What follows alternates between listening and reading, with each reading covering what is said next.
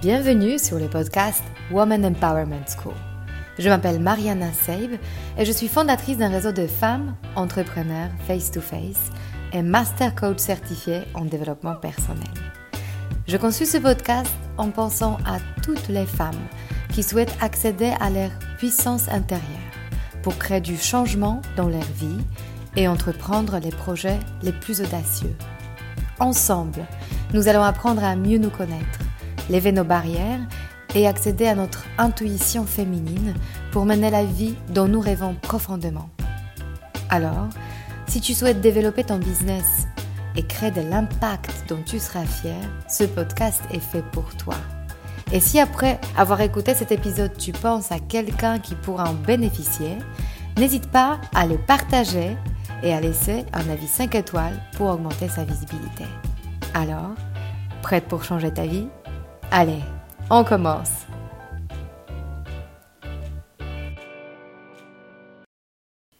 Bonjour à vous toutes. Cet épisode va être assez magique parce que je suis en Toscane. Il est minuit passé et je me suis réveillée avec plein d'idées qui bouillonnaient dans ma tête. Et je ne pouvais pas m'empêcher de me lever pour le partager avec vous. Alors je suis dans une maison de nos amis, une maison familiale.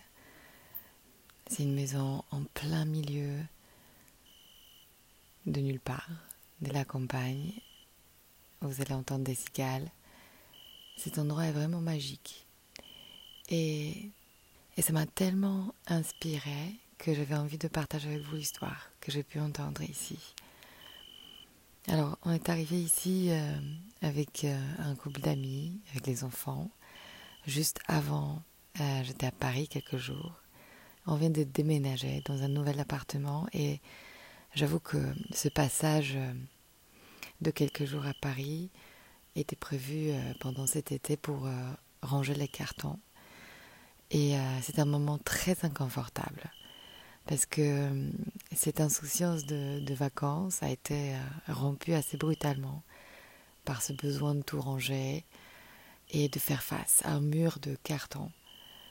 Euh, et en fait, en arrivant dans cet appartement avec deux enfants, on s'est regardé avec mon mari en se disant on ne sait pas par quoi commencer, par quel bout prendre ce challenge de déménagement.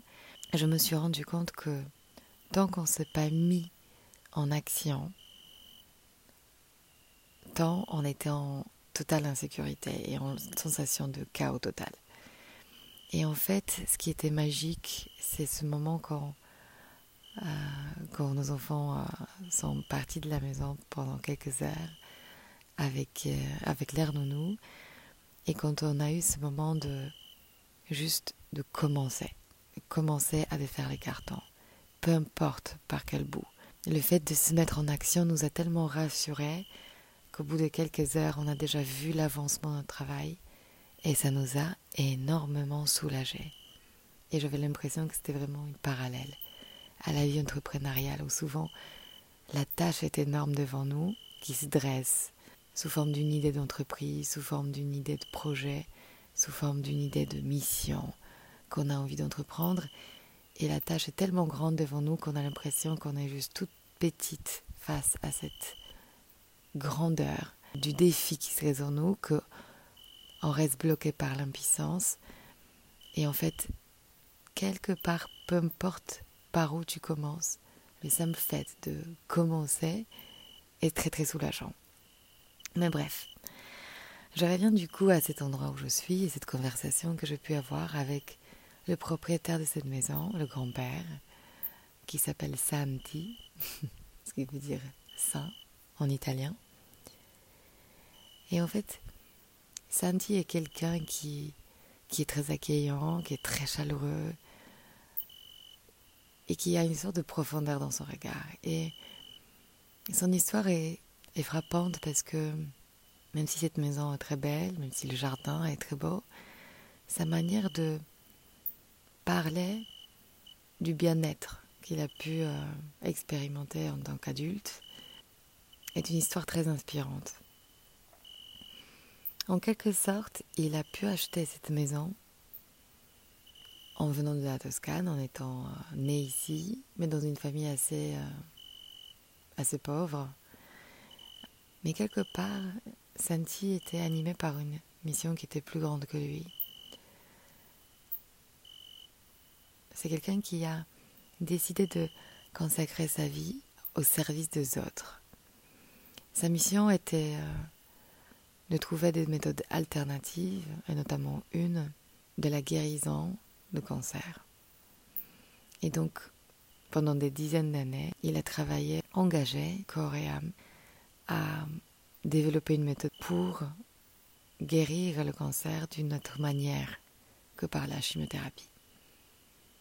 Et ce qui est frappant pour moi, c'est que aujourd'hui, c'est quelqu'un qui est plutôt à la fin de, de sa carrière, qui n'a pas encore pu voir euh, l'aboutissement de son travail, et pourtant, il a une immense fierté d'avoir contribué, d'avoir poussé la science plus loin.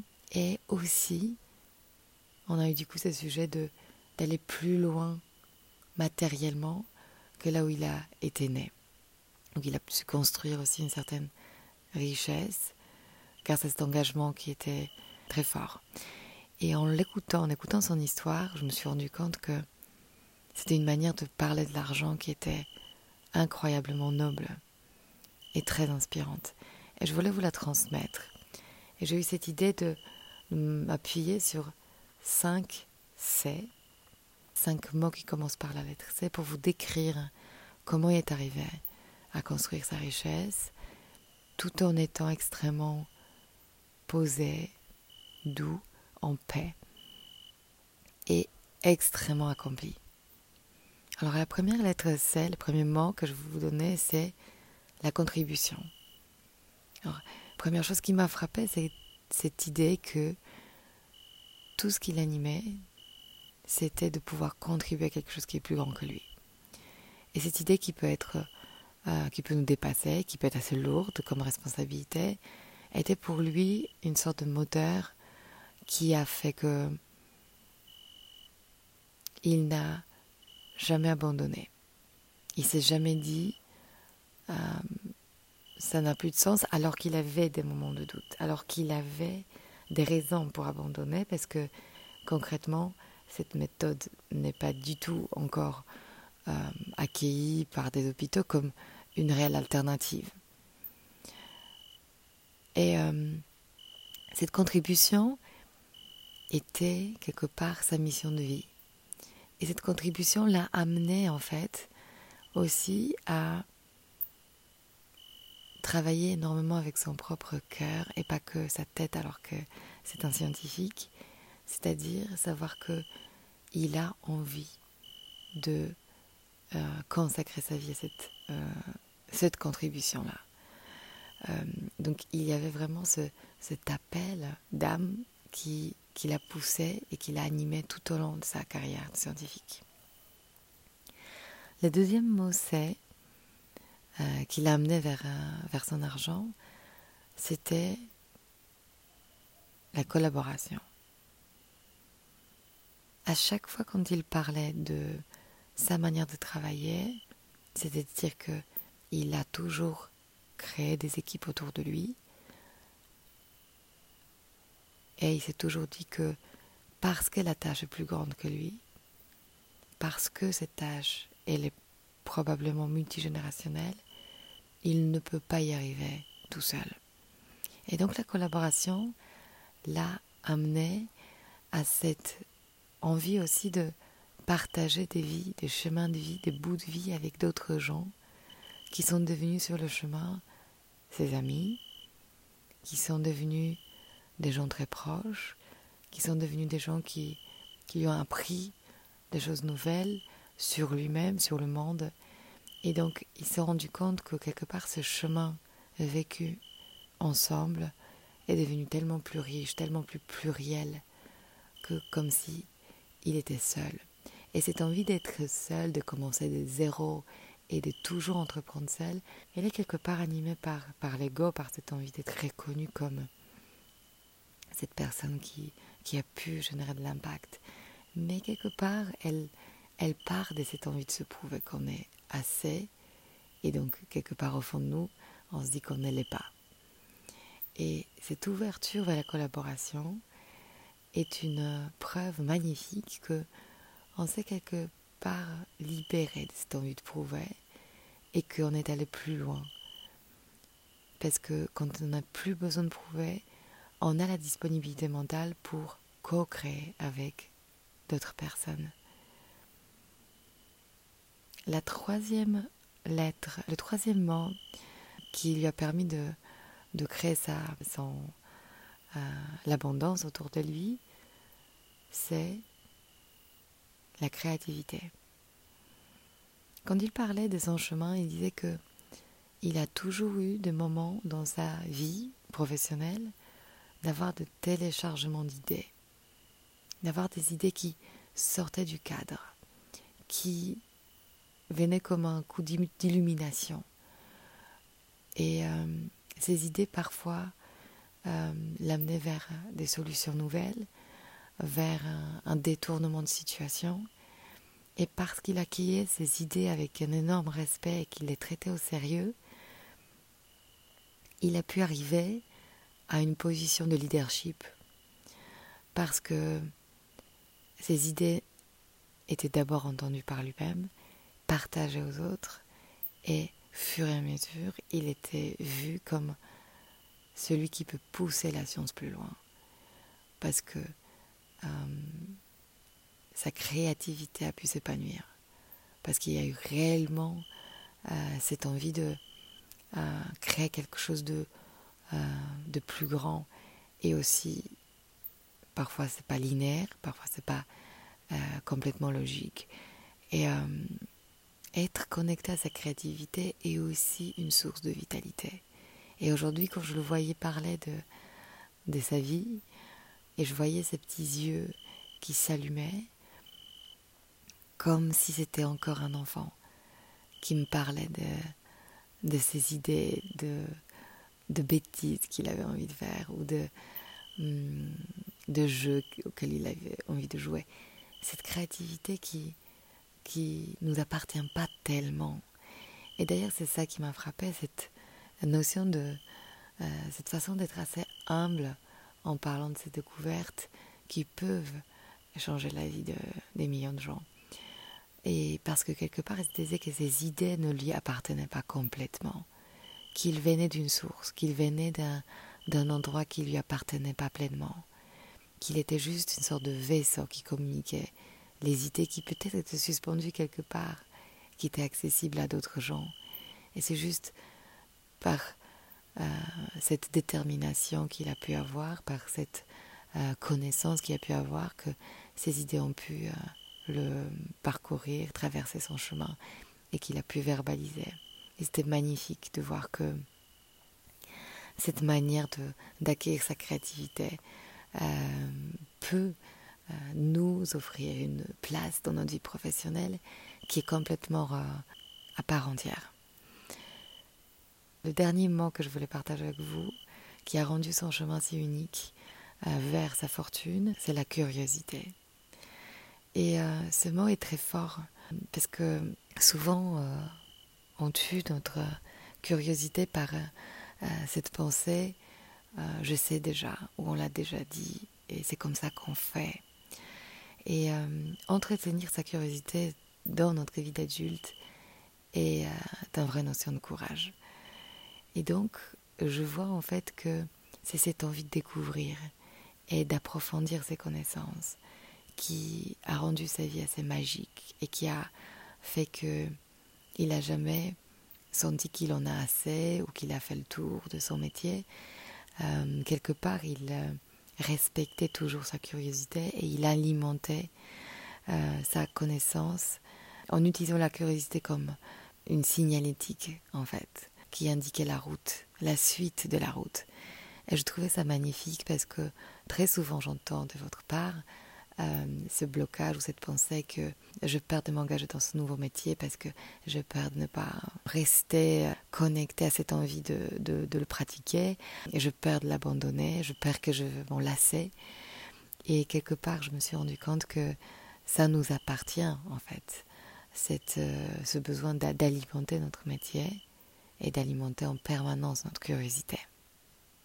Et pour finir, en fait, j'aimerais que euh, j'aimerais vous donner cette idée que parfois c'est très intéressant de regarder sa vie en observant la fin, la finalité. Ce que j'observe en fait, c'est que souvent, quand on a une entreprise qu'on a ouverte récemment ou depuis quelques années et qu'on n'y est pas encore, notamment financièrement, quand on ne voit pas encore le résultat, on a tendance parfois à utiliser cette entreprise contre soi-même. C'est-à-dire, euh, on utilise notre résultat comme si c'était la preuve de ne pas être capable ou de ne pas mériter de profiter de la vie pleinement. je vous donner cette idée que c'est une impasse. Vivre de cette envie de se prouver, notamment par l'argent, qu'on mérite quelque chose est une impasse. Et ce qui est beaucoup plus intéressant, c'est de se poser la question comment j'apparaîtrai au monde? Comment je réagirais face à cette situation? Comment je ferais si mon entreprise marchait déjà? Si j'y étais déjà sincèrement? Et donc, quelque part, c'est cette idée de se dire que on remet à plus tard nos rêves, on remet à plus tard certaines envies qu'on a dans la vie en se disant que tant qu'on n'y est pas arrivé, on ne mérite pas. Et euh, dès la perspective de cet homme qui m'a partagé son histoire, je me suis rendu compte que il a passé beaucoup plus de sa vie à être sur le chemin d'y arriver qu'à d'y arriver sincèrement, qu'à d'y être.